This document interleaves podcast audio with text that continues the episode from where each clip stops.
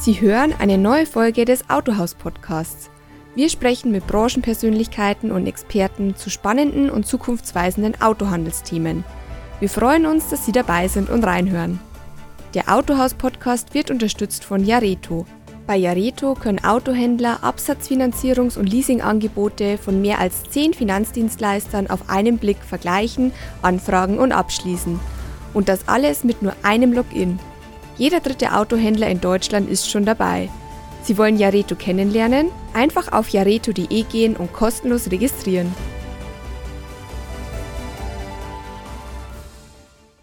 Herzlich willkommen, meine sehr geehrten Damen und Herren, zu einem weiteren Autohaus-Podcast.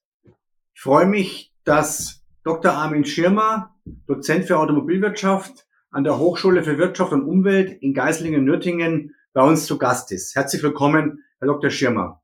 Danke sehr. Dr. Schirmer, wir haben das Thema diesmal ähm, aus neue Marken, neue Automarken auf dem deutschen Markt. Und dazu würde ich Sie gern befragen. Ich darf mit der ersten Frage starten. Hm, wir lesen ja auf Autohaus oder auch auf autohaus.de regelmäßig dass zahlreiche amerikanische und asiatische Autobauer jetzt verstärkt in Europa Fuß fassen wollen. Das war ja in den letzten Jahren weniger der Fall. Da gab es ja nicht so viele Markteintritte, aber jetzt doch ähm, ist das Ganze massiv zu spüren. Was sind die Ursachen? Nun, wir erleben zurzeit eine äh, deutliche Veränderung in der Automobilbranche, die sogenannte Transformation von vereinfacht gesagt der analogen Welt mit Verbrennungsmotoren zu einer digitalen Welt mit äh, Elektrofahrzeugen. Und diese Veränderung, die man auch hier und da äh, Disruption dann nennt, die betrifft sowohl die Fahrzeuge, aber auch den Kaufentscheidungsprozess. Also sowohl das, was das Produkt selbst betrifft, als auch den, den Handel. Und auf diesem Gebiet sowohl der, der Elektrofahrzeuge als auch der des äh, Kaufentscheidungsprozesses sind halt vor allem die chinesischen Hersteller recht stark. Sie haben einige Erfahrungen mit Elektrofahrzeugen. War, äh, BYD war Marktführer sogar vor ein paar wenigen Jahren bei Elektrofahrzeugen. Und deshalb nutzen sie jetzt die Gelegenheit, um in den europäischen Markt einzusteigen. Was braucht man, wenn man eine neue Marke auf den Markt bringen möchte, um in Europa Erfolg zu haben? Also das ist kein Hexenwerk. Man braucht das, was man eigentlich überall braucht. Man braucht gute Produkte. Man braucht eine starke Marke. Aber man braucht auch, trotz aller Digitalisierung, gerade in Europa, den klassischen Vertrieb mit Schauraum und Service. Was ist Ihr Eindruck von, von den neuen Angeboten? Ah, die, die Produktangebote, die Fahrzeuge machen, soweit man das beurteilen kann, und sie überhaupt schon im Markt sind, einen recht guten Eindruck. Ähm, sicherlich fehlt hier und da noch etwas Feintuning, aber die Autotests zeigen ganz ordentliche Ergebnisse. Haben Sie da Favoriten, die Sie sagen, das ist genau der richtige, der richtige Weg? Bei den Produkten, also wenn wir über die Produkte sprechen, eigentlich nicht unmittelbar die Detailbewertung, die würde ich da eher den Autotests überlassen. Wenn man jetzt Produkt und äh, Vertrieb zusammennimmt, dann gibt's da natürlich schon einige, die da an der vorderen Front sind. Polestar, ein Ableger von Volvo und Geely, ist ja schon da. Die müssen natürlich noch das ein oder andere tun. Dann sind zurzeit sehr aktiv im deutschen Markt MG und auch BYD. NIO ist äh, unterwegs mit den äh, Swap Stations und natürlich jetzt auch ganz neu Ora und, und Y äh, mit der über die Emil Freigruppe. Und da wird man sehen, wer da wie reüssieren wird. Sie sprachen von Disruption, das heißt, diese Marken müssen ja irgendeinen USP haben. Was machen die gut? Die Marken haben halt, oder die Hersteller, die sind äh, recht gut äh, in der Herstellung von reinen Elektrofahrzeugen, aber auch im Kundenkontakt. Das ist ja bekanntermaßen in China sehr stark online orientiert und da sind sie recht stark. Die chinesischen Hersteller, die haben 50 Prozent äh, des Weltmarktes und allein in diesem Jahr per Oktober wurden schon vier Millionen reine Elektrofahrzeuge in China zugelassen. Das heißt, die haben da doch eine ganze Reihe Erfahrung in dem Bau dieser Fahrzeuge und auch in der Kommunikation mit dem Kunden, vor allem online-mäßig. Allerdings Markenaufbau, klassischer Vertrieb in Europa, das ist noch ein etwas anderes Thema. Äh, das geht nicht schnell und kostengünstig. Da werden Sie noch heftig dran arbeiten müssen. Sie haben die Autotests angesprochen. Da schneiden, gibt es ja doch Fahrzeuge, die gut abschneiden, oder sehr gut abschneiden, im, auch im Vergleich zu dem, was sonst auf dem Markt ist. Aber die Kunden müssen ja schon noch gewonnen werden. Wie schätzen Sie, fällt die Kundenbeurteilung aus bei diesen neuen Marken? Ja, es geht ja nun gerade erst los. Äh, aber wichtig ist, dass Vertrauen aufgebaut wird. Es gibt ein aktuelles Buch, das heißt Vertrauen, die härteste Währung der Welt. Das heißt, was der Kunde braucht, ist Vertrauen in die Marke, Vertrauen in das Produkt. Zum Vertrauen gehört, bevor Vertrauen aufgebildet wird, Vertrautheit. Vertrautheit reicht aber auch noch nicht. Ich brauche vorweg Bekanntheitsgrad. Das heißt, diese Marken müssen erst einmal einen Bekanntheitsgrad aufbauen, um überhaupt in den Bereich des Kunden hineinzukommen. Da gibt es auch eine aktuelle Studie, da wurde gefragt, wie weit denn die deutschen Kunden eine chinesische Marke überhaupt in Betracht ziehen würden. Da haben da um die 80 Prozent gesagt, dass sie das auf keinen Fall tun würden. Das ist also eine relativ hohe Ablehnung. Andererseits 10, 15 Prozent würden es schon erwägen. Also das ist dann die Gegenseite. Zurzeit gibt es natürlich eine große Diskussion über die Abhängigkeit der deutschen Industrie vom chinesischen Markt und eine gewisse gewisses Zögern auch der Kunden, ob das denn der richtige Weg ist, wenn wir uns weiter so stark abhängig machen. Es kann sein, dass das umschlägt zu Lasten der chinesischen Marken und dass da ein Vorurteil entsteht. Äh, da gibt es ein Zitat von Albert Einstein, der sagt, ein Vorurteil ist schwerer zu spalten als ein Atom. Und da kann es eben sein, dass da doch den chinesischen Marken ein gewisser Gegenwind entgegenkommt. Gut, wenn man die Statistik vom KBA anschaut über die Neuzulassungen, da finden wir schon die Anbieter, die eben hier am Markt sind, ohne jetzt auf, auf Zahlen einzugehen, aber äh, man kann durchaus davon Achtungserfolgen sprechen. Wenn man mal sich den Markt anschaut, so war der Markteintritt ja immer sehr schwierig in Europa. Ja, es gab Marken, die, sind, die, die kamen und gingen wieder. Wenn man, äh, man zum Beispiel Hyundai sich anschaut, Hyundai hat doch äh, mehrere Jahre gebraucht, um so erfolgreich zu werden wie jetzt. Und ein Thema waren immer die Restwerte. Ja, wenn man sehr viele gerade ausländische Luxusmarken hatten das Problem mit den Restwerten und konnten damit eben gar keine, gar, gar nicht am Markt so richtig etablieren oder nur eben nur kleine Stückzahlen generieren. Warum soll es jetzt schneller gehen? Nun, wenn wir zunächst mal über die Restwerte sprechen, die sind natürlich wichtig, sowohl für die Anbieter als auch für die Kunden. Wenn ein Auto traditionell gekauft wird, also über Finanzierung oder Bar, dann spielt der Restwert eine große Rolle. Wenn natürlich das Ganze jetzt über Autoabos geht oder über Leasing, dann ist für den Kunden der Restwert nicht mehr so entscheidend, weil er hat mit dem Verkauf des Fahrzeugs anschließend nichts zu tun. Für den Hersteller ist das natürlich entscheidend, weil die Frage, ob die Abschreibung hoch oder niedrig ist, ist natürlich ein großes Thema. Bei Elektroautos kommt jetzt dazu, dass niemand genau weiß, wie das mit der Batterietechnik in Zukunft läuft. Deshalb werden auch viele dieser Fahrzeuge dann mit einem äh, Leasing zumindest für die Batterie äh, an den Kunden gebracht, damit der Kunde nicht sich über die Batterietechnik dort auseinandersetzen muss. Generell gilt, dass natürlich diese Transformation dazu führt, dass es nicht so lange dauern muss, wie das in der Vergangenheit zum Beispiel bei hier und da und anderen Marken war, auch zum Beispiel Tesla. Das hat ja nun auch schon äh, über 15 Jahre gedauert, bis Tesla zur heutigen Position gekommen wird. Es wird aber trotzdem länger dauern. Diese Vertrautheit des Kunden, die braucht Zeit. Und das gilt für alle europäischen Länder. Man muss ja in allen Ländern aktiv werden. Man muss in allen Ländern die Usancen berücksichtigen, die Gesetzgebung berücksichtigen und in Landessprache auf den jeweiligen Kunden zugehen. Das braucht Zeit finanzielle Ressourcen, personelle Ressourcen. Ob sich das jeder so leisten kann, das wird sich dann rausstellen. Inwiefern begünstigen die Lieferengpässe der Europäer den Markteintritt der neuen Anbieter? Also ich denke, dass das äh, zurzeit, was die chinesischen Marken angeht, äh, keine große Rolle spielt, weil die fangen ja gerade erst an. Die müssen ja selber erst noch liefern. Nutznießer zurzeit bei den rein elektrischen Fahrzeugen ist eindeutig Tesla. Die sind lieferfähig. Die rollen in den USA den Markt ganz gewaltig auf mit einigen hunderttausend Zulassungen. Äh, aber auch in Deutschland kommen sie ordentlich voran mit um die 50.000 Zulassungen allein schon in diesem Jahr. Können die neuen Autobauer den Platzhirschen tatsächlich gefährlich werden?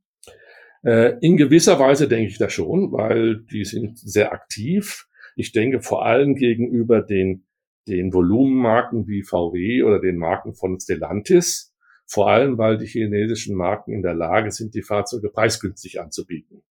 Gegenüber den Premium-Anbietern, Mercedes, BMW, Audi, Porsche, sehe ich das eigentlich weniger, äh, sofern diese aktiv bleiben und nicht große Angebotslücken lassen. Wie sollen die heimischen Hersteller auf die Invasion reagieren? Das ist eigentlich kein Wunderwerk. Äh, das Produktangebot muss stimmen bei den äh, elektrischen Fahrzeugen. Der Verkaufsprozess muss digitalisiert sein, natürlich auch das Fahrzeug. Äh, digital das bieten, was der Kunde erwartet. Wichtig wäre es, dass die unteren Marktsegmente, da wo heute der Polo ist, auch im unteren Bereich des Golf oder auch die A-Klasse von Mercedes, dass die nicht frei bleibt, dass da entsprechende Angebote auch von den Europäern kommen, sonst werden die asiatischen Hersteller diese Marktsegmente besetzen. Nun, wenn man mal auf den Vertrieb schaut, gibt es ja auch alle Varianten, äh, was eben im, im Automobilvertrieb möglich ist. Es wird auch viel ausprobiert. Ist das der richtige Weg? Nun ja, äh, Trial and Error ist nicht immer äh, der, der beste Weg. Andererseits, man muss sehen, Vertrieb aufbauen in Europa. Sehr viele Länder, allein fünf große Länder mit Deutschland, England, Frankreich, Italien, Spanien. Jedes Land hat seine Besonderheiten, eine eigene Sprache. Dort Vertrieb aufzubauen, kostet Zeit, ist personell aufwendig und finanziell aufwendig. Und da kann halt nicht jeder gleich mit voller Kraft ran. Äh, da ist ein flächendeckender Weg nicht einfach und das dauert eben. Deshalb probieren viele was auch, auch mit Dingen, die vielleicht nicht ausreichen werden. Nun wissen wir ja von Tesla oder von den Erfahrungen mit Tesla, dass es auch notwendig ist, ein Servicenetz zu haben. Und auch hier gibt es ja andere Wege. Man sucht sich für den Vertrieb zum Beispiel Ketten wie Euronix und andere, ist das zielführend? Das kommt darauf an, inwieweit man den Service in Zukunft so brauchen wird. Also wenn wir über einen Service sprechen, kommt es darauf an, ob die Fahrzeuge Service benötigen. Sie benötigen sicherlich keine Ölwechsel und ähnliches. Ob sie dann bei Karosserie und ähnlichen Reparaturen hinreichend Service finden, ist die Frage. Die neuen Hersteller werden dann schauen müssen, ob sie Hohl- und Bringdienste oder äh, und das Spot-Reparaturen hinbekommen. Andererseits, wenn wir jetzt über den Vertrieb sprechen, Euronics, Ketten oder ähnliches, reine Elektronik-Handelsketten werden wahrscheinlich nicht ausreichen. Da fehlt dann doch die Kompetenz und ich denke auch, dass da für den klassischen Kunden dass das Automobil-Flair äh, fehlt. Wenn man schaut, Euronics von München aus gesehen, äh, die, die gibt es, ich habe da mal nachgeschaut, in Garrett's Ried oder in Markt Indersdorf, beides 45 Kilometer entfernt. Ich bin nicht sicher, ob die Kunden dahin fahren möchten oder stattdessen lieber doch jemanden suchen, der im Münchner Stadtgebiet ist. Stellt sich jetzt die Frage, unterschätzen die asiatischen Hersteller, also die neuen asiatischen Hersteller, die Bereiche Vertrieb und Marketing? Ich würde nicht sagen, dass die chinesischen Hersteller das unterschätzen, zumindest nicht die jetzt ernsthaft aktiv sind. Chinesische Hersteller, wie auch überhaupt fernöstliche, das hat man in Japan gesehen, äh, sind häufig sehr penibel in der Planung und wissen, was man eigentlich braucht, gerade auch in Europa und gehen da nicht amateurhaft vor, sondern äh, stellen sich da auf einen langen Weg ein. Also William Lee, der Gründer von NIO, hat schon gesagt, es wird ein langer Weg werden und dementsprechend wissen sie in der Regel, dass es länger dauert. Bei den Amerikanern bin ich da nicht ganz so sicher. Äh, da hat man eher den Eindruck, die planen einen großen SUV und Online-Vertrieb und dann wird das schon hinhauen. Und äh, da bin ich nicht sicher, dass das so klappen wird. Wenn wir uns die Lieferproblematik anschauen, das ist das eine, aber das bewirkt eben, dass die europäischen Hersteller vor allem eben auf teure BEF setzen, also auf, auf doch auf, auf, auf teurere Fahrzeuge, die sie am Markt bringen, weil, sie, weil eben äh, die, die, die Chips, die Halbleiter knapp sind und man natürlich dann damit auch mehr Geld verdienen kann, wenn man eben hochwertige Fahrzeuge im Markt bringt. Bei den, bei den chinesischen Modellen ist der Durchschnittspreis in den letzten Jahren gesunken. Kann man die, die Behauptung aufstellen, dass die Chinesen die besseren E-Mobilbauer sind? Ob sie besser sind oder nicht, das wird sich erst noch herausstellen. Tatsache ist, dass die europäischen Hersteller jetzt primär erst einmal mit höherpreisigen Modellen in den Markt gehen. Äh, das liegt auch vor allem daran, dass eben die europäische Produktion wirtschaftlich nicht so ganz einfach darzustellen ist bei kleinen Modellen. Wir haben in Europa, gerade in Deutschland, wir haben die höchsten Löhne und Gehälter. Wir haben sehr hohe Energiekosten. Wir haben hohe Steuern und Abgaben. Und bei den Batterien hängen wir sowieso in Europa von China ab. Das heißt, um nicht Verluste zu produzieren, bietet man erst einmal hochpreisige Modelle an. Die Chinesen, das wissen wir, die haben Rohstoffe, die haben 60 Prozent des Weltaluminiums, 80 Prozent des Batteriematerials Graphit, zwei Drittel der seltenen Erden, also jede Menge äh, an Voraussetzungen, die den europäischen Herstellern so fehlen.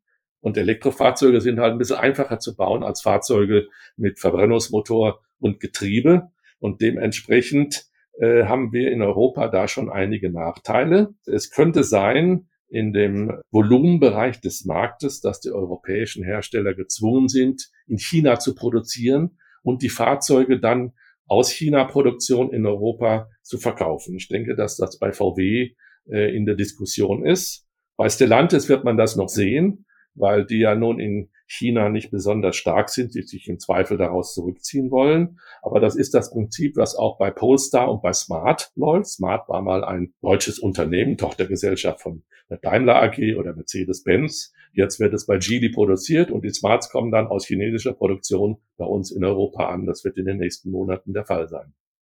Tesla setzt ja bekanntlich auf einen reinen Online-Vertrieb. Ist es auch für die chinesischen Anbieter eine Möglichkeit, hier Fuß zu fassen mit, mit diesem, nur mit dieser Form des Vertriebs? Es könnte ein erster Schritt sein oder es ist ein erster Schritt, aber es wird nicht ausreichen. Also man braucht zum einen einen Bekanntheitsgrad, den kann man natürlich über Webauftritte und ähnliches erreichen, aber auch klassische Werbung braucht man, aber man braucht auch physische Präsenz. Also so ein Auto, was ja nun, wie wir wissen, erhebliche Investitionen des, des äh, Kunden voraussetzt, will man persönlich sehen. Man will sich das anschauen und man will äh, es Probe fahren und man will möglicherweise dann auch äh, den Entscheidungsprozess mit dem Kaufabschluss persönlich tätigen. Diese physische Präsenz, die ist zumindest in Europa nach wie vor notwendig. Deshalb wird es rein online-mäßig nicht ausreichen. Physische Präsenz für den Vertrieb heißt eben auch, äh, dass man After Sales abdecken muss, entsprechend physisch. Äh, das heißt, andersrum, wer das nicht hat, der wird am Markt auch keinen kein Erfolg haben? Äh, das würde ich so und so auch sehen, weil der Kunde in Deutschland erwartet eigentlich traditionell ein Servicenetz. Wenn man das jetzt nicht anbieten kann, dann wird man sehen, ob eben die neuen Anbieter nur mit Hol- und Bringservice oder mit mobilem Service hier reüssieren. Es gibt natürlich Kooperationen, zum Beispiel mit ATU. Das kann dann natürlich schon mal helfen, aber ohne Service wird es auf Dauer hier nicht gehen. Man hat den Eindruck, dass einige der neuen Anbieter vor allem darauf aus sind, schnell Geld zu verdienen, aber letztlich über kein Vertriebskonzept verfügen. Können Sie das bestätigen? Bei den amerikanischen Herstellern, jetzt mal Tesla ausgenommen, die sind ja nicht gerade ganz neu, würde ich das so bestätigen. Da versucht man natürlich getrieben durch die Investoren in Amerika möglichst schnell aktiv zu werden. Bei den chinesischen Herstellern würde ich das nicht so sehen. Man weiß, dass die Chinesen generell auch in der Industrie langen Atem haben und wissen, dass man da doch einige Zeit dafür brauchen wird. Das kostet natürlich äh, eine Menge Geld, aber ich denke, sie sind darauf vorbereitet, dass man das so, so machen wird. Sie werden starten mit, mit City-Schauräumen und äh, werden dann sich weiter ausdehnen. Das sehen wir ja auch bei Tesla angefangen, stark, stark online mit wenigen Schauräumen. Momentan ist ja der flächendeckende Vertrieb da doch wieder en vogue. Great Wall zum Beispiel setzt ja auf den klassischen Handel. MG hat ein Agenturmodell. Ist das der richtige Weg eben, da sich auf Partner zu, zu konzentrieren? Äh, Partner war traditionell immer schon ein vernünftiger Weg, wenn man es nicht selber machen wollte mit eigenen Niederlassungen, was natürlich ein sehr aufwendiger Weg ist. Ich denke, die Zukunft liegt darin, dass man sowohl das physische als auch das Online-mäßige braucht. Das Zukunftsmodell ist online und offline. Die Customer Journey, also der gesamte Kaufentscheidungsprozess, inklusive After Sales sollte online-mäßig abgedeckt sein, soweit es eben geht und sinnvoll ist. Aber man braucht diesen Entscheidungsprozess gerade in Europa auch analog und physisch. Wer das beides unter Kontrolle hat und für den Kunden optimal gestaltet, der ist äh, für die Zukunft gut aufgestellt. Das ist aufwendig, aber es wird nicht anders gehen. Nur online reicht nicht. Nur physisch Traditionell reicht auch nicht. Man braucht in Zukunft beides. Man muss bedenken, der Kunde in Europa ist äh, deutlich älter als 50 Jahre. Es sind also keine Jugendliche, sondern Menschen, die gewohnt sind, es so zu machen, wie sie es in vielen Jahren schon gemacht haben. Das heißt, äh, große Veränderungen will nicht jeder. Und deshalb braucht man auch den klassischen Autohandel. Aber es gibt natürlich auch Kunden, die wollen es ganz modern, die wollen es online. Beide muss ich in Zukunft gewinnen, sonst äh, werde ich nicht erfolgreich sein. Wir stellen fest, dass der Handel eine große Affinität zeigt, was neue Marken betrifft, die man dann eben auch sozusagen ins Portfolio aufnehmen möchte. Ist es sinnvoll, sich als Handel da über den Tellerrand hinaus zu gucken und eben sich unter Umständen neue Marken ins Haus zu holen? Die Hersteller werden es nicht lieben, aber der Handel steht natürlich von allen Seiten unter Druck, sowohl von den Herstellern, was die Händlerverträge angeht, was das Agentursystem angeht, was Angebote wie Autoabo angeht und seit, auch natürlich von Seiten des Kunden unter Druck. Deshalb muss der Handel sehen, welche Möglichkeiten er hat. Und natürlich, wenn es mit einer Marke schwieriger wird, auch zum Beispiel wegen des Agentursystems, dann kann man sich schon gut vorstellen, dass ein Mehrmarkenhandel sinnvoll sein kann. Deshalb sollten sich Händler da umschauen, ob nicht äh, die Hineinnahme einer neuen Marke durchaus sinnvoll sein kann. Und wie man sieht, äh, BYD hat ja sieben Händlergruppen engagiert in Deutschland, die eben auch BMW-Händler und etablierte Händler anderer Marken, die dann zukünftig eben noch eine chinesische Marke im Programm haben werden. Das ist sicherlich eine Aktivität seitens der Händler, die zukunftsorientiert ist. Meine sehr verehrten Damen und Herren, es war ein Autohaus-Podcast mit Dr. Armin Schirmer. Er ist Dozent für Automobilwirtschaft an der Hochschule für Wirtschaft und Umwelt in Geislingen-Nürtingen. Herzlichen Dank, Herr Dr. Schirmer. Danke ebenfalls.